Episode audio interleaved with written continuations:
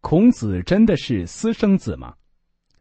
对于孔子的身世，在范文澜先生所编的《中国通史》第一册中有这样的记载：孔子名丘，字仲尼，鲁国曲阜人，先世是宋国贵族，曾祖父逃难到鲁国，父叔梁纥曾作鲁邹一载。孔子生于公元前五百五十二年，卒于公元前四百七十九年，终年七十三岁。正是史书上的这种含糊不清，使得孔子的身世引起了学界的争议。目前学术界有很多的学者认为孔子是私生子，这种观点是蔡尚思等在其著作《孔子思想体系》一书中提出的。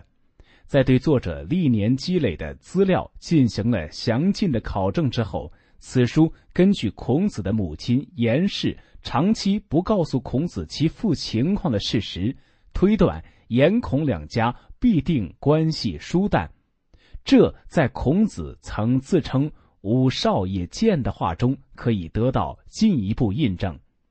该书认为是叔梁纥强暴颜氏及所谓野合后生下孔子。司马迁的《史记·孔子世家》也认同孔子是私生子的这一观点。另外一种观点，类似于神话传说的观点，显然是儒家弟子为了神话孔子而有意创造的。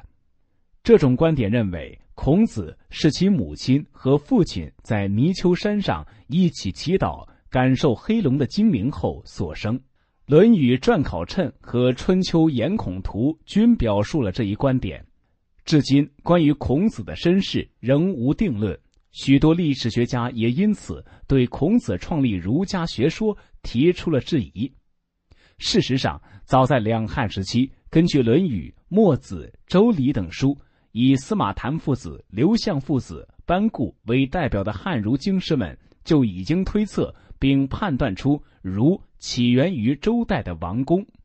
而胡适在列举大量材料、反复论证之后，他认定。儒的起源时代为殷商，由此认为孔子并不是儒教的创始者，他只不过是殷王五六百年以后中兴儒的领袖。